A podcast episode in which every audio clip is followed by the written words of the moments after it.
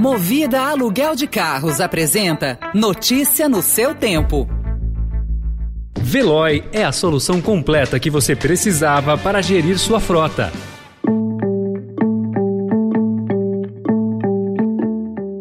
Olá, seja bem-vindo, seja bem-vinda. Começa agora mais uma edição do Notícia no seu Tempo. Esse podcast é produzido pela equipe de jornalismo do Estadão para você ouvir em poucos minutos as principais informações do jornal. Entre os destaques de hoje, Gabinete Paralelo de Pastores domina a agenda e verba do Ministério da Educação. Máscara contra a Covid não é mais obrigatória em São Paulo. E a busca do Brasil por mais fertilizantes no Canadá. Esses são alguns dos assuntos que você confere nesta sexta-feira, 18 de março de 2022. Estadão apresenta Notícia no seu tempo.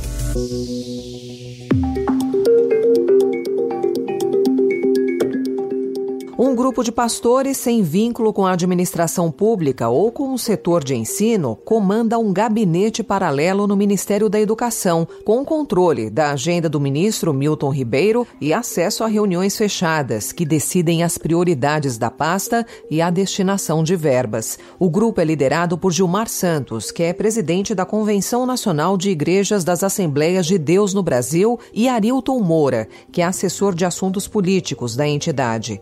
Trânsito livre no MEC, eles viajam em voos da Força Aérea Brasileira e abrem as portas do gabinete do ministro para prefeitos e empresários, situação que pode configurar tráfico de influência, segundo especialistas em direito público. Os pastores e o ministro não se manifestaram.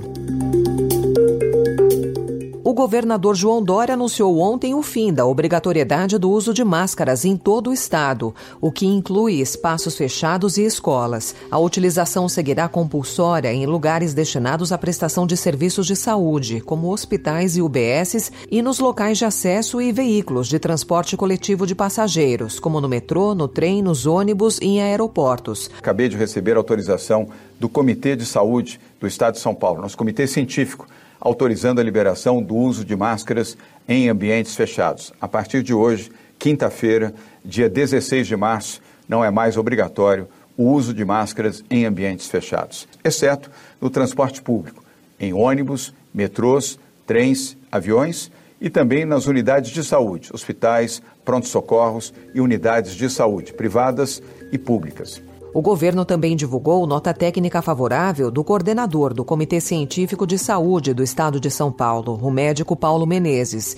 Ele destaca a redução de 18,9% nas internações na última semana. Para outros especialistas, há riscos envolvendo avanço de casos na Europa e a variante Delta Cron.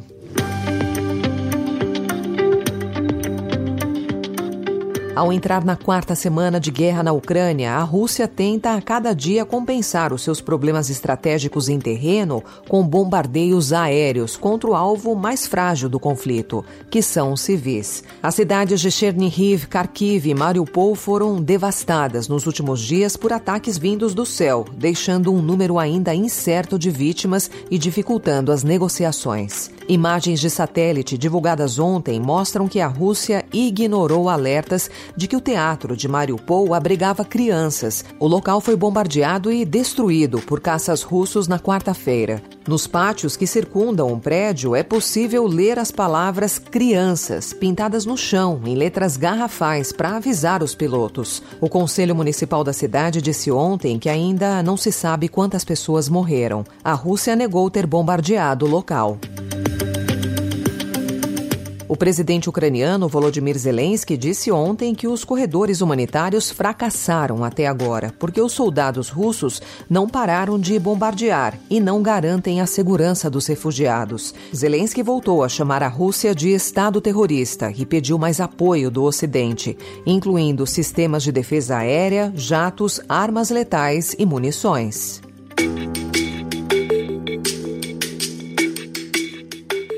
As negociações para ampliar a importação de fertilizantes do Canadá devem resultar na entrada de aproximadamente 400 mil toneladas do insumo. O volume é 10% superior aos que os canadenses já exportam para o Brasil, algo em torno de 4 milhões de toneladas por ano. O Estadão apurou que foi essa a projeção apresentada à ministra da Agricultura, Tereza Cristina, em viagem ao Canadá nesta semana. A Rússia é o maior vendedor de fertilizantes para o Brasil, que, no contexto da guerra no leste europeu busca alternativas para evitar o eventual desabastecimento. Em paralelo, o governo quer produzir uma alga exótica no Nordeste para substituir o potássio e gerar fertilizante.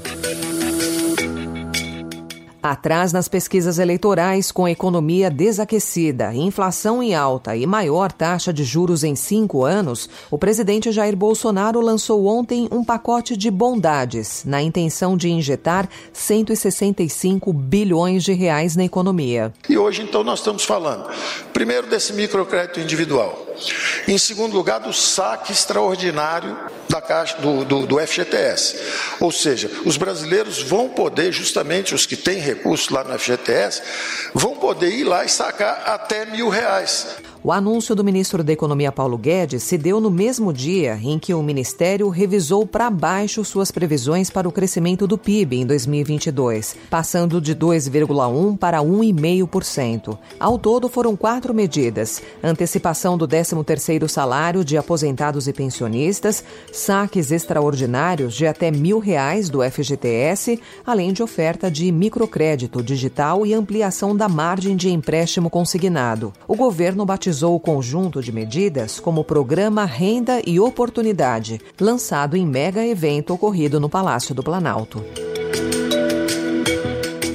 O Tribunal de Justiça de São Paulo autorizou a instalação de uma estátua gigante de Nossa Senhora na cidade de Aparecida, no interior do estado. A obra estava embargada pela Justiça desde 2019, depois de uma ação de uma entidade que representa ateus questionar o investimento de dinheiro público no monumento religioso. A estátua foi feita pelo artista plástico Gilmar Pina e doada à cidade em homenagem aos 300 anos da padroeira do Brasil, transcorridos em 2017.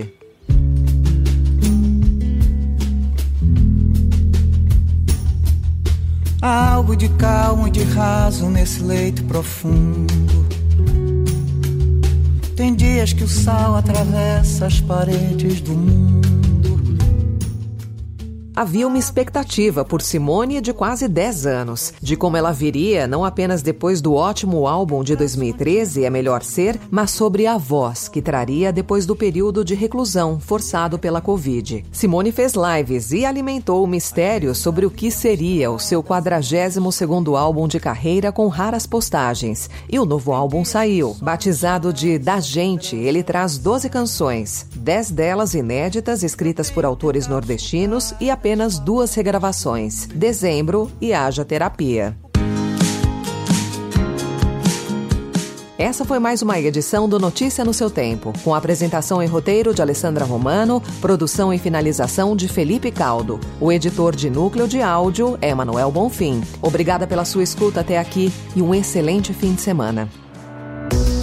Você ouviu Notícia no seu tempo. Notícia no seu tempo. Oferecimento Movida Aluguel de Carros. A vida é para ser movida. Saiba mais em www.movida.com.br. Procurando a rota mais inteligente para gerir sua frota? Veloy é a solução completa que você precisa. Acesse veloy.com.br/empresa e descubra um caminho prático e eficiente para a gestão da sua empresa.